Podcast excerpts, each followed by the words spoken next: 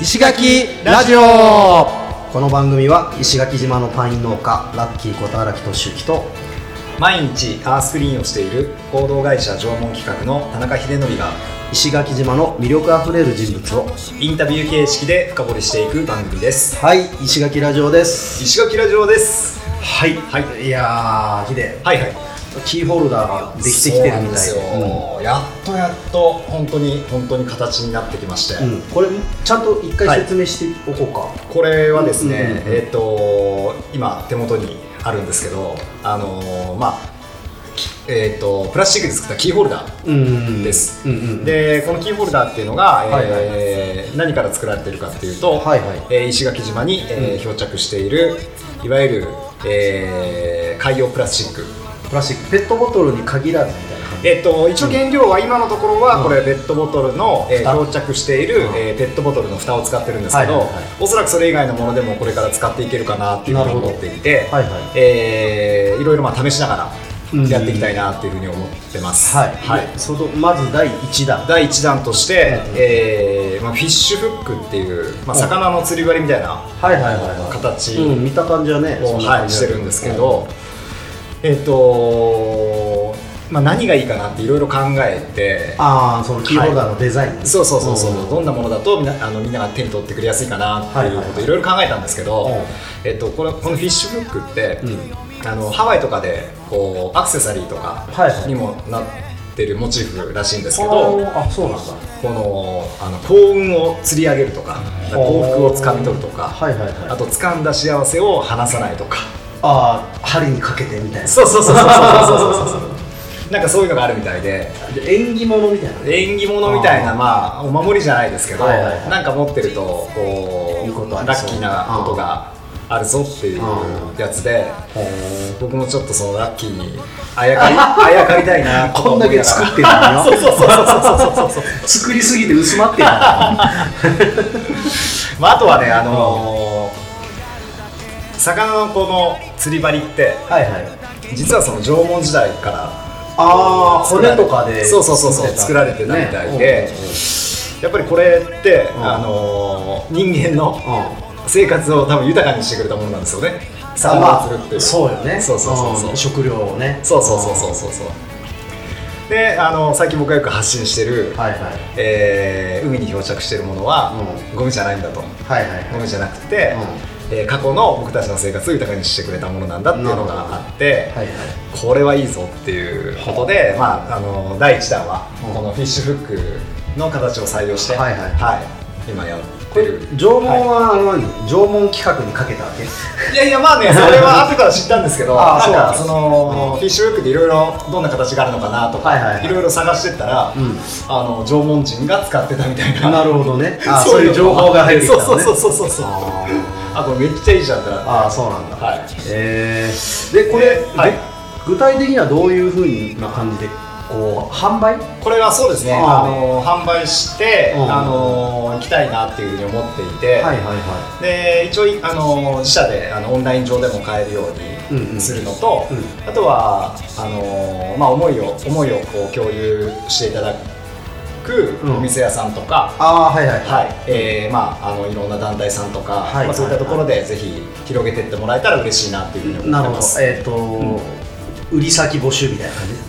まあそうですね。販売先ですね。はいはい、あまあ、販売先っていうかーまあ提携してなんかね、うん。一緒にそのマスクにして、それをなんか広げてくれるみたいな人たちのところでぜひ扱ってもらえたら、一番嬉しいかなっていうふうに思ってます、これでも作るの大変そうよな、これね結構大変なんですよ、なんか前さはい。ちらっと映像見せてもらったけどさはいはいはいはい。めちゃめちゃ最初まだやり始めの頃はいはいはい。はい大人2人ぐらいでそうそうあのやってたじゃないなんか高校生たちのね、うん。やつはあの手動で、はいはいはい。あの人力でやるんですけど、今ちょっと縄文の方で入れてるのはこのあのあ自動？ボタンを押すとね、ええ。あの圧がかかるっていう素晴らしいあのマシンがあって、楽してるね。まあ、それではやってはいるんですけうどん。でもやっぱりこれあの、ビーチで拾ってきて、はいはい。でそれをまあぶ分別すんだっけ？ぶそうですね、うんあの使えるものと使えないものと分けたりとか、はいはい。そこから洗浄して、うんうん。えー細かく、あのー砕いて、はい。でそれをこの熱をかけて、うん。えー溶かして肩に流し込むんですけど、うん。結構ねうまくいかなくて。あそうなんだ。失敗作が出たりえー、とか、あ慣れてきたらやっぱ、もうあ慣れてきたらそうですね、うんある程度にはなってくるんですけど、それでもやっぱりねなんか温度とかがすごい難しくて綺麗になんかあの肩に入らなかったりとか逆に溶けすぎちゃっておかしくなったりとか結構手がかかるっていう話、かかるっていうやつなので。なるほど。そう、ぜひね、あのー簡単にはできてないぞっていうとこなるほどなるほど。まあでも実際使ってほしいよねやっぱね。そうですね。木でも、今はい。キーホルダーにしてんの？はいはい、ん。そうですそうですこうやって、うん。あのーつけてるんですけどなんかやっぱり目につくところに、持っててもらって、何かことある時にこう、うん。話してもらえたりとか何かこう自分のライフスタイルの中であそういえばっていうなるほど。んかちょっとね、あのーき思い出してもらえるうん。ツールになったらいいのかななっていう、るほどね、うん。はいはいはい。な感じですかね、うん。オッケーオッケー。というわけで、はい。今日もゲストをお呼びしております。はい。ゲスト来てくれてます。ヒデじゃあ紹介をお願いしまはい。す、えー今日のゲストは、えー、変山太一さんです。はい。ようこそ。お願いします。お願いします。ようこそ変山っていうさはい。この名字。僕念のため確認しました。変山さんだよね。れ漢字で平らに、はい。ああの安全の安に安心の安にえー、と山。マウンテンの山。うん。うん。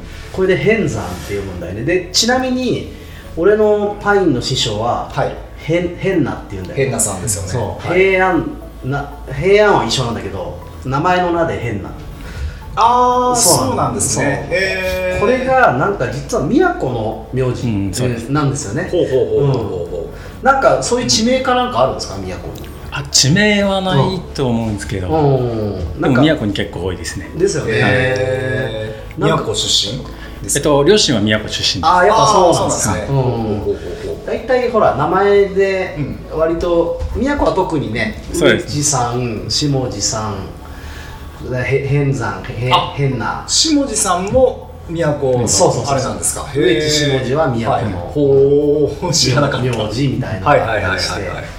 大体その親がとか、はいはい。おじいちゃんがとかね、話聞くとそん結構移民できてるんだよ宮う古、ん。いやいやそうですよね。うん。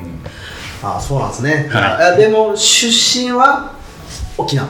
もともとは沖縄本島ですね。沖縄生まれ沖縄育ちみたいな。育ちです。うん、沖縄のちなみにどこですか？浦添です。あ浦添。あ割とじゃあ都会というかあ那覇に寄ってる方ですよねそうですね。ね、うん、あんまりこう俺もヒデも多分沖縄本島には沖縄本当は、まあ、何回か行ったことがあるぐらいですね。明るくないから。明るくない。うん。ち地理も明るくない、ねなんかねうん。水族館が上の方にあるぐらいしかそう。分かってないです。どこにあるかもよく分かってないっていう、うん。うねん、浦添かで沖縄で生まれてでなんか結構移動してましたよね。そうですね。結構親の仕事の都合で、はいはいはい。でそこから小学校5年生ぐらいの時に、はいはい。一回宮古島のうん。伊良部島っていうところがあるんですけど、イラブ、はい。有名ですよね、はい。ちょっと怖い人が多いとか。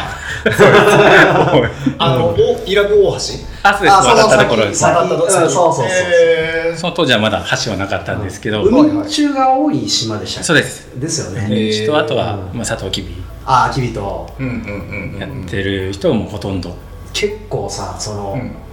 あのイラブの人とかって、はい。なんか美男美女多くね？なんか。ああよく言いますね、ほなんか聞いた話によると、うんうんうん。やっぱね海外の血が入ってんじゃないかっていう。ああそうなんだ。結構大きいんですよね、宮古の人あのああの辺の人って。そうですね。ん。身長が？そう。八重山の人ってはい。割と小さい人が多いイメージなんだけど、うんうんうん。宮古はねなんかねうん。大きい人が多いっていう話をよく聞くんね。へでそれはもしかしたら、うん。あの昔やっぱ偉人さんが漂着して、うんうんで居ついてその血が広まってみたいな話を、うんだからあの美男美女が多いみたいなハーフみたいうんうん。な話を聞いたことがあってうんそのイラクに、えー、と5年五生から。そうですね。でも半年ぐらい。あすぐだったんですかじゃあ、うんえー一瞬だったんですね、はいそうです。その後八重山。そうです。その後は石垣。島に来て、えほうほうほう。ーちなみにどこ中？日中です。あ日中。ああそっか。うん。5年生で小学生から来てうん。その中学校も高校もこっち。そうです。おお日中はなんか割とあれよね。みんな結構日中行きたがる系の学校だよね。割と都都会都市都の城にあるからね。そっかそっか日中。そうっすね。でそそのまま高校は島の高校。そうです。八重山商工の方に。あ商工商工ってあれ結構いろいろあるじゃないですか。はい。あの科が。ああそうですね。あります。どんなことやってたんですかその時自分は機械科にいたんですけど。へー。機械化っていうのは、うん。そのなんか整備とかそういうのまあ整備もありましたね。あとはまはい。はいはいあ設計あを図面も引く。へやったりとか。うんまあ引くのはちょろっとしかないんですけどあーそうなんですね。大体パソコンでみたいな。ああそうなんですね。でえへー。商工って何？いろんな科があるってそういう何？機械科とかそういうのもあるんですか？あとはまた別で電気科とか。で商業科ほうほうほうほう。あとはまあ人文科っていうほうほうほう。そのなんか語学のはいはいはいはい。へえ知らなかった。もういろいろあるようね、ん。ちなみにあの甲子園行った頃よりはだいぶ後？甲子園行った子たちは1個下ですね。あ一個下。あおおそうなんだ。じゃあ行っちゃった？甲子園。行ってないです。あ行ってないですか？あ。学校では見たんですけど。あーそっかそっか。うん。結構八重山の人ねみんな見に行ってましたそうね。大峰優太見に行くとか言っあえっ、と甲子園行ったことがあるんですね。てそうそう。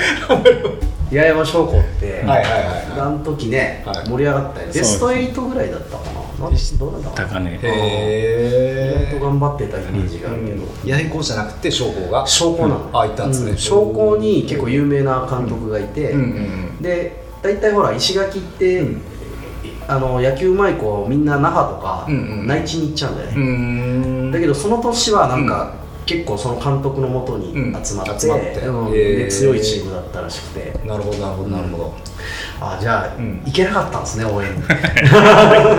野球はやってなかった。なかったです。あ何やってたんですか？ハンドボールやってました。あハンドボール。ハンドボール。つぐくんと一緒だね多分。おうほうほうほうほうほうほハンドボール沖縄結構盛んっすよね。そうですね。うん。ううんちょハンドボール王国って呼ばれてますね沖縄。はああそうなんですね。あの競輪競輪っていうかあのロードバイクで有名な荒城あ雪やあーそうですね。あれなんですよね、高校までハンドボールやってってて言ってました。そうだったんですね。そう。へえそうそうそうそう。あめっちゃ怖いですよねあのキーパーとか。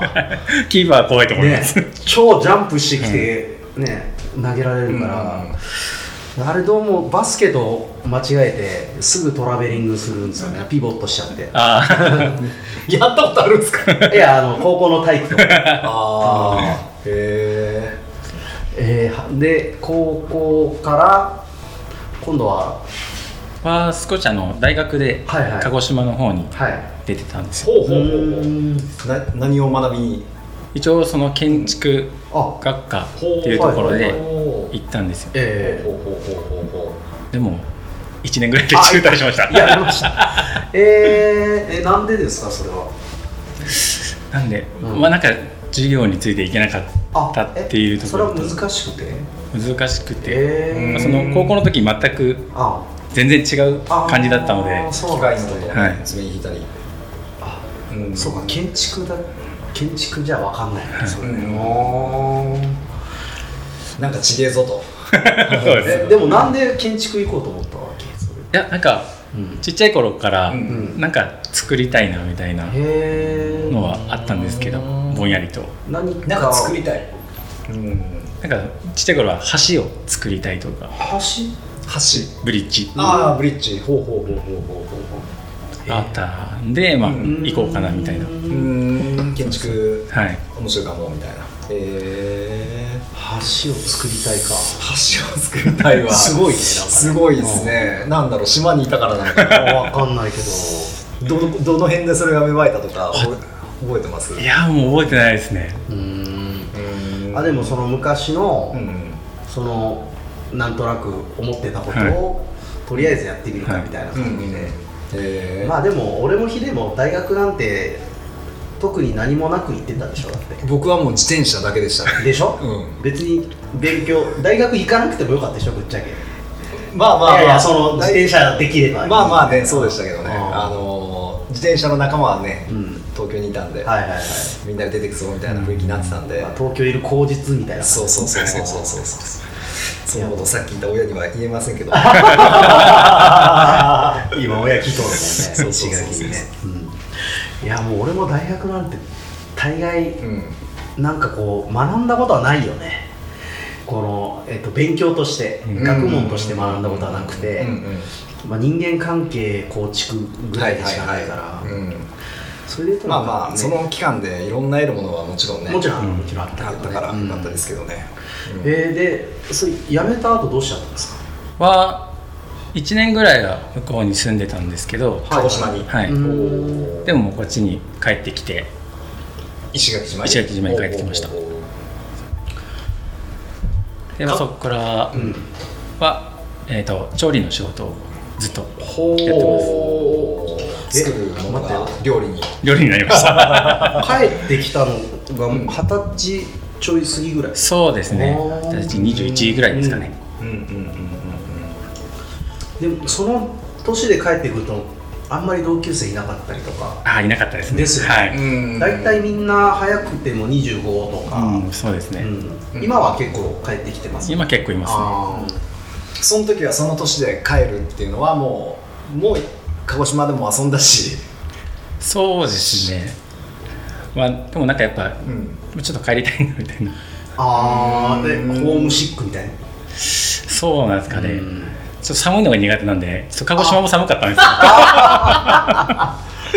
鹿児島でさえも寒かったんですよ。まあ、あと沖縄本島ぐらいしかない。もん。ねうん。そうかそうかそうかそうか。まあそれは結構重要なねうんはい。気候とかは大事だと思うんで、うんえでもちちなみにそのなんだそういう時期にこうハマってたものとかなかったの？なんか。ハマってたもの、ううん。んあでもそのなんだろうその大学にいた時にその、ええ。沖縄県人会みたいなのがあって、まあそこで仲良くなった子が、うん。その結構バンドとかをあの高校の時にやってたってうん話してその時からなんかあの音楽聴くようになりました。おー聞く方です。ああやる方じゃなくてちなみにどういうものを？その当時。あれでもあの本当にそのまま教えてもらったものだというと、うん。あのグリーンデイとかああはいはいはい。結構ロック系のもの。を、うん。うんハイスタメロコアとか、はい、ハイスタとか。聞かせてもらって、オフスプリングとか、はい、うん。懐かしい。聞きましたよ僕も、うん。ねもうそういうのばっかり。えへえ蔦屋が近かったんで 借りに行って。はいはいはいはいずっと聞いてましたね。音楽に目覚めた。うんうん。そうですね。ちなみにこう一番好きなアーティスト。一番好きなアーティストは、えーモンパチですね。ああモンゴル800、はい。うんうんうんうん曲は何？これこの曲好きみたいな。あー選べないな。あやらない。あー。モンパチって沖縄でした沖縄なんだ、あ沖縄なんだ、うん、うん、あれとモンパチあそっかハイスタの後ぐらいにモンパチが出てきたのか。な、そうですね。ん。そっか俺あの辺は、そうあんまり得意じゃないんだよね、メロコア系は。そのちょっと前ぐらいの感なるほどなるほどなるほど。じロック寄りなんで俺メロコはもう BMX のビデオとかが全部やっぱりそっち系だったんで、そうだよね。あなんかいろいろやっぱり聞いてはいましたよ、その頃は CD とかも買う時代だったから確ライかそう。ブライブ行ったりしなかったの？ヒデは。ライブはえっ、と行かなかったですね。あーそっち系のライブは。あでもなんかそっか。なんかお音楽を聴くっていうよりはもう自転車に合わせるそのあ音楽。音楽。っていうなんかそのあくまでも自転車があってその装飾ミュージックみたいな感じだったテンション上げるためにそうそうそうそうそう。音楽が一うん番って感じじゃなかった。なるほどなるほど。なんかねそそっちへのモチベーションはうん。なかったかな。ちょっと BGM 的なねそうそうそうそうそうそうそうそうそうう。ん。そっかなんか結構ねあ盛り上がったけどねメロコア系もね。痛い系ですよねああいうのね。ああうんだしなんかめっちゃねこうモッシュとかすそうそうそうそうそうそう。だからなんか痛そうだなとかそういうのもあっていかなかったのかな。はいはいはいえでえっと戻ってきましたよね。はい。うん。うんえなんで料理だったんですかね？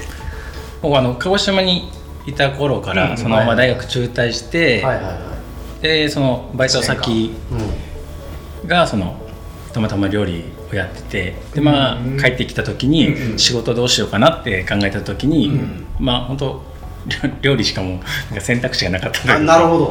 あ。選択肢はたくさんありそうだけど まあやってたしってうん。いう、なんかそっかそっかできることで考えた時に。そっかそっかそっかそっかそれでそうですね。料理を石垣島でやろうと、はい。うん。どうですか料理の仕事って？うー。ん広いな。僕らもうちらも飲食店やってたけど。ああそうですね。うん。まあやってたっていうかバイトでね。うん。調理中もちょっとやったことあるんだけど、はなんかこうどういうところに楽しさを見出してるのかなと。あでも最初やっぱバイトしてた時は、うん。そんなにあの、まあ、常連さんとかが、うん。まあ、最初はホールやってたんですけど、だんだん調理の補助とかも任されて、うん。なんかやっぱ自分が作ったもの食べてもらった時にやっぱめちゃくちゃ嬉しかったなっていうのがうん。一番あって、美味しいはい。はいはいはいはいはい。よくできてるよみたいな感じで言われた時ははいはいはいめちゃくちゃ嬉しくて、はいはいはいはいはい。やっぱうん。その料理も全くしたことなかったんで、うん。まあそのなんか徐々にできていくうん。感じとかもなんか楽しかったですし、うん。そうですね。何かをこう作るっていうところで、はい。あテンションテンションじゃない。いいかもみたいな。へえいや自分でじゃあその家とかでも自炊みたいな感じ作ったりはするんですか？えー、と今は結婚してるので、ええ。あの奥さんに丸投げしてます。ああそうなんです おね何曜日や夜ご飯の日とかはなしで？たまに気が向いた時に作るぐらいですねまあでもいいんですよね。なんかね調理人は意外と家で作んねえっていう話をよく聞くんだよ、確かえ下地さんの旦那さん旦那じゃないお父さんとかは確かそうだね。あ料理料理あそうなんですか。へえそっかそっかそっかそっか。えちなみにジャンルというかその料理の。あでもそんななんか例えば内地のホテルに行ってそのなんか洋食を学んだとかでもうんないんですよ全く。その、うん。まあ、帰ってきて最初は島料理居酒屋、えに入って。なんでまあ大体そのチャンプルとかは大体作れるようになんです酒屋系の料理はそうですね。あとはダイニングバーとか。う、ーん。まあ、今はホテルでは働いてるんですけど、それも一応今は朝担当させてもらってて、なんでなんかどっかに凝ってるっていうよりはそのまあうん。朝食なんでバイキングなんかうん。いろいろ作ってるって感じですね。ん。なんそっかそっか料理か。昔俺もあの寿司とか握ってたけどね。ま そんな過去もあったんですか？う上野駅で。それは初耳だな。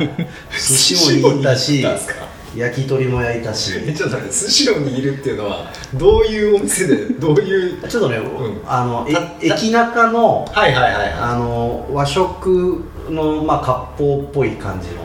あじゃあちゃんと立食立食じゃなくて座るテーブルがあってみたいな。そうねまあ暗めの照明でみたいな。そうなんですね。俺でいいんかなと思って。ねえ本当にうん本当にそれはまあまあそっか。それはもうあれですもんね。うん。やりたいことややるための資金稼ぎですそうだね。でも俺本当20代はさほら、それこそずっと飲食。ヒデもそうでしょだって。もんねまあまあ20代というかだ大学の時のバイトあ大学のバイトか。そうそうそうでもその後も。ちょこっとだけやりましたけど、でもなんかねやっぱその時は美味しい料理を提供したいとかではなく、うん。あのどっちかというと接客側の人間だったあホホールみたいな。そうですそうですそううんです、だからお客さんと、うん。まあ、調理場をどうつなぐかじゃないけど、そういうこととかなんかそ,、うん、なんかそっち側でしたね。なんか俺はさでもさ、あのお客さんとのやり取りも、うん。まあ楽しいっちゃ楽しいんだけど、なんかそれよりも、うん。このお店のスタッフとうんうんこう連携して、うん。めっちゃ混んでる、ん。あのー時間帯をこう乗り切るはいはいはいはい、はい。のとかがすごい好きで、ありましたね。そういうそうオペレーション考えたりとか配置とか、はいはいはいはい。あれを取りに行って帰りにあそこの,、うん。あの皿下げてきてもらっていいかとか、はいはいはい。いうのをデシャップっていうとこをや,、はい。やってチーンって呼びながらうん。一番あのやってたね、か核になる人ですよねお店の。そうね。あのね。調理場と、はい。あのホールをつなぐ人やつで、調理場が怖いんだよね。そうそうそうそうそうそうそう。マジで。もう上がった料理が出ていかないとね。そう。すげえみたいなねそう。チケットもブワーッと並んでってさ。そうそうそうそううんいや俺さ一回なんか「お前のその一歩が無駄なんだよ」って。わあありますあります。怒られて、う一歩が無駄マジかと思って。でもねそれ言われてやっぱ考えるんだよね。ん。だそのまあ多分今あの厳しさって、うんないでしょうね今ね。てか多分あれをやったら逆にマイナスになると思うけど、ギリうちらぐらいの年代までは、うん。なんかあの厳しさがプラスに変わることがまあある。ことがあるけど、うん。結構僕和食の店とかにいたんで、うん。調理場が強すぎちゃってあ調理場強すぎる。もう強すぎちゃってこっちはもう血に流す戦いとかしてるんですよ。はいはいはいはいもう若いのがなんか、ああマジでマジで。そう本当に血流したりとか、結構普通に見てきてた。んであ殴られてると？とか、えーとかとかとか。すげえやっぱりそこはもう縦社会で厳しい世界なんで、はいはいはい。でまあそんな中ねあのーホールがもう若い女の子とか キャッキャッキャみたいな感じでやっててあいやでも可愛い子はなんかうまくねそのあややれたりとかいろいろねあるんですよ。気使える人とかいるもんなやっぱなお客さんの前にはすごいあれなんだけど、うん。でシャップからはもう超嫌われてるやつとかいたりとかね。そうそうそうあったなそんなんかそういうお店でやってるとやっぱそういうの結構ありました？トラブルみたいな。トラブルそうですね、うん。結構ありましたね、うん。やっぱ。なんかもう今パッと思い浮かぶやつなんかないですパッと思い浮かかぶやつ、まあ普通にうん、うん、なんだろう。まあ殴り合い。えそれ客？いやあもうあの裏の方でです。その例えばはい。まあ、その当時料理長みたいな感じの人と、はいはいまあ、店長さんと、はいはいはい。まあ。あ上同士が。上同士。あそこは仲良くしよう。調理場対ホールみたいな。そこは仲良くしようぜ。マジで。殴り合いその中料理作ってるみたいな。あ なるほどなるほあどやべえって感じだよね。なんかね。作っちゃってるよえー、なんかそう俺トラブルなんかあったかな？飲食店。これトラブルだらけでしたよ。あ本当に？本当に。例えばなんどんなの？例えば、うん。それこそ本当にあのなんだろうな。お客さんにやっぱり何か粗相しちゃって、はいはいはい。で収集つかなくなっちゃって、うんうんうん。えっと一番支配人みたいな人が出て行って土下座してとか なんかいやこうしたのとかあるよね。ありますよね。服とかにね。僕一回あれですよ、うん。あのクロークっていうか入り口でそのコートをお預かりして、はいはい。でコートに間違ってペンでピッてつけちゃってああのボールペンみたいなやつね、はいちゃんとつけちゃって。でやべやっちゃっただったんですけどそこのお店結構ねこ高級なお客さんも来るんで、はいはい。そのコートがなんか超高いコートだったらしくて 尻抜き。でもうシミ抜きとかなんかねあのそういう時のための保険があるんですって。そう保険があったみたいで。そうなんだ。もうこれは大変なことになったってもうめっちゃ心配だったんだけどあの保険でちゃんとやってもらってうわ助かったってなりましたけどね。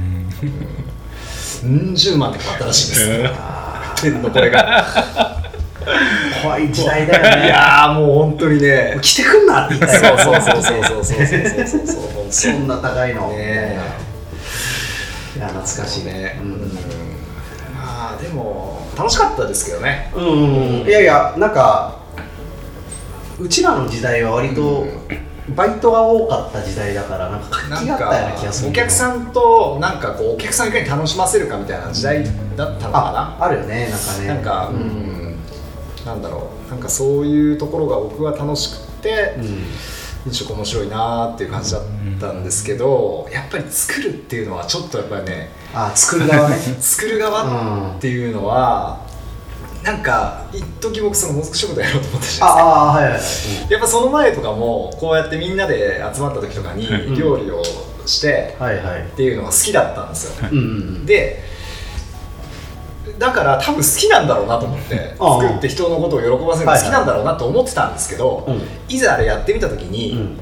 友達とか好きな人に向けてする料理はすごい楽しくできるんだけど、それがなんかね全くその知らない人ってなった時になかなかそう思えなかった自分がいたことにちょっと気がついて、それはね、あのー結構最近の気づきだったんですけど、うん。うん、まあじゃあある意味自然な流れだったかもしれないね。そうそうそうそうそうのもずくの不作というのもあったけども。そうそうそうそうそうそうそう不良っつうのかなまあ不良ですよね不作なのかな、ううんんそんそんな時にそんなこと感じましたけど、大樹さんはその辺はそうですねまだそこまでは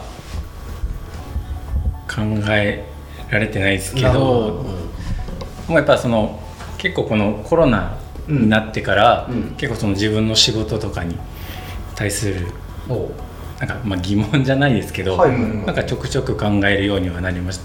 やっぱ家にいる時間がうん。だいぶ増えたんで、ああ、でそっか。子供も2人いるんですけど、はいはいは正直もう休み増えてラッキーみたいないはいはいはい。感じになっちゃって。結構遊べたみたいな。そうですね。あー。まあその外には出れなかったんでですけど。今ホテル勤務ホテル勤務ですよね。はい。うんうんうん。ああでもコロナでやっぱその生活がねやっぱ強制的に変えら変えさせられるじゃないですかね。そうですね。だからそれによる気づきっていうのはやっぱん。めちゃめちゃ大事っすよね、その辺ちょっと聞きたいですよね。はい。うん。まあいい感じなんでそうですね。とりあえず、はい。第1部はこんな感じで終わりましょうか。はい。はい、えー、というわけで大樹さんはい。ありがとうございます。ありがとうございました。ありがとうございました